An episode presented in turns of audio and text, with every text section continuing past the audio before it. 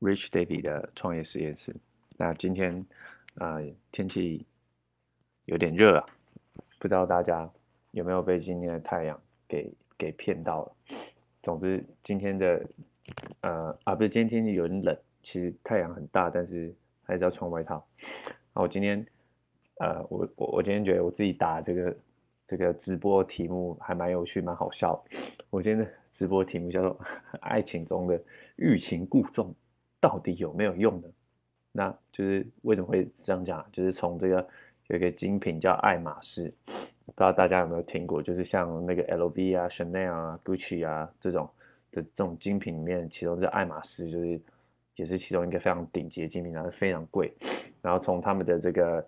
呃精品爱马仕的学行销看欲擒故纵这件事情，那这个爱马仕呢，这个他们这个行销跟这个欲擒故纵到底是？爱情中欲擒故纵到底是怎么拉上关系呢？就是让我来讲一个故事，就是呢，呃，假设啊，就是这个这爱马仕他们这个行销的流程啊，大概是这样，就是假设那个你今天呢，啊，去到这个爱马仕的店里，那你就跟他说，呃，你想要买一个铂金包，那他的一个铂金包可能就是呃一万美金啊，三三十三十万台币左右。那假设你今天是一走进去就这么。直接单刀赴会说，我就是要买个包，然后那个爱马仕的这个精品店的这个专柜店员就跟你说，哦，这个不好意思哦，我们现在可能都没有库存这样子，对，然后你就说哈，没有库存，可是我刚刚才看到你们旁边有一个那个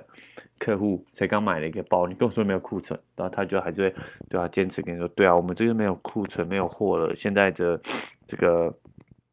可能我们现在里面的存货都是那个人家等着要来领货，我们现在没有库存喽。然后他就他就先先带你看那些其他的什么围巾啊，看什么项链啊，或什么什么珠宝戒指那些其他 accessory 那些其他的配件。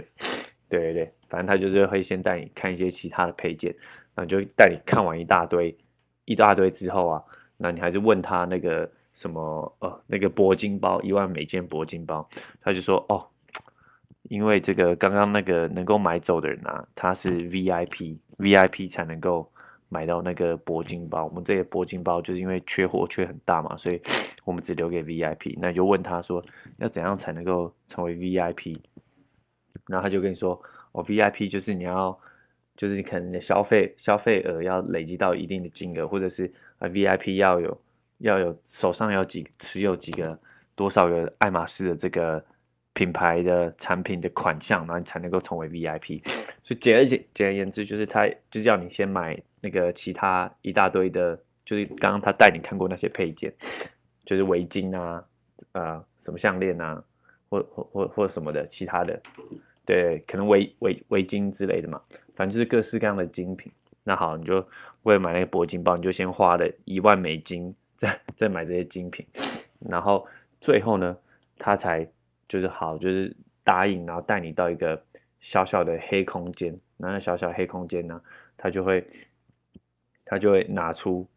所谓的铂金包。可是那个铂金包，他只会拿出一个或两个，但基本上就大部分就是一个。然后他也不会让你挑颜色，就哦我要蓝色，我要黄色，我要红色，没有他他给你什么就是就是什么，然后。假设比如说你是想要买，嗯，黑色的人，但他他就不管你嘛，反正他就是有铂有什么铂金包，他就随便拿一个出来给你，然后从那个箱子里面打开，然后什么颜色就就是给你，然后你就是得你就是得你就是只能买这个，你不能挑颜色，而且呢，就是爱马仕就是规规定哦，就是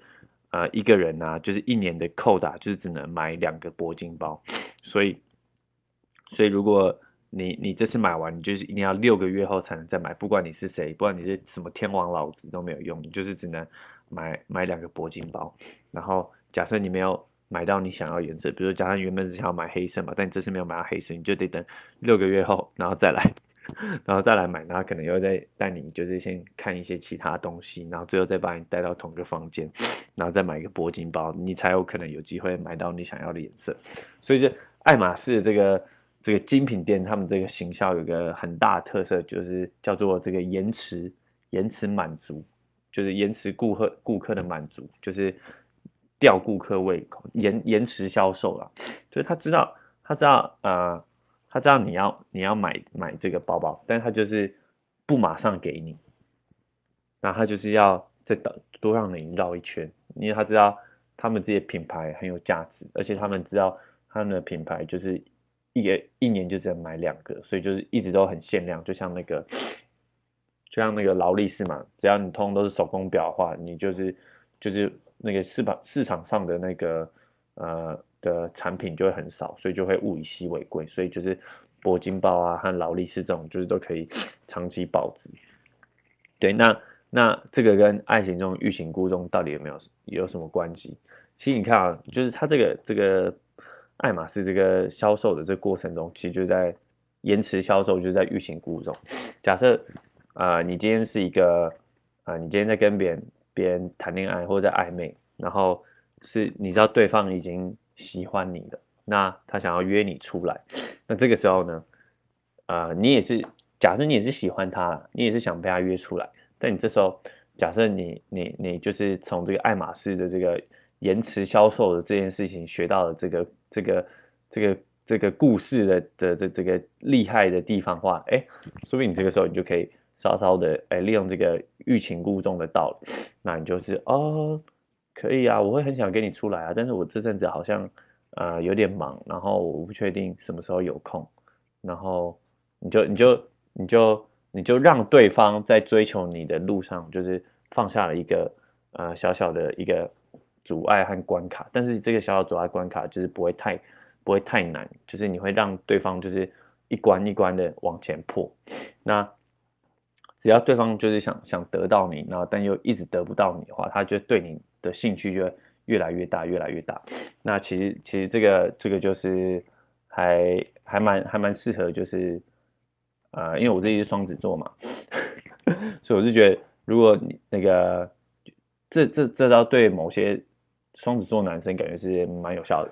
就是双子座男生如如果他停止对你产生好奇的时候啊，你大概就。没机会，所以你要让对方能够一直对你产生好奇，或者是呃对方想要想要想要得到你的时候，你要不要让他那么快得到，让他就是哦，就是有一个甜头，然后近在咫尺，想吃又吃不到，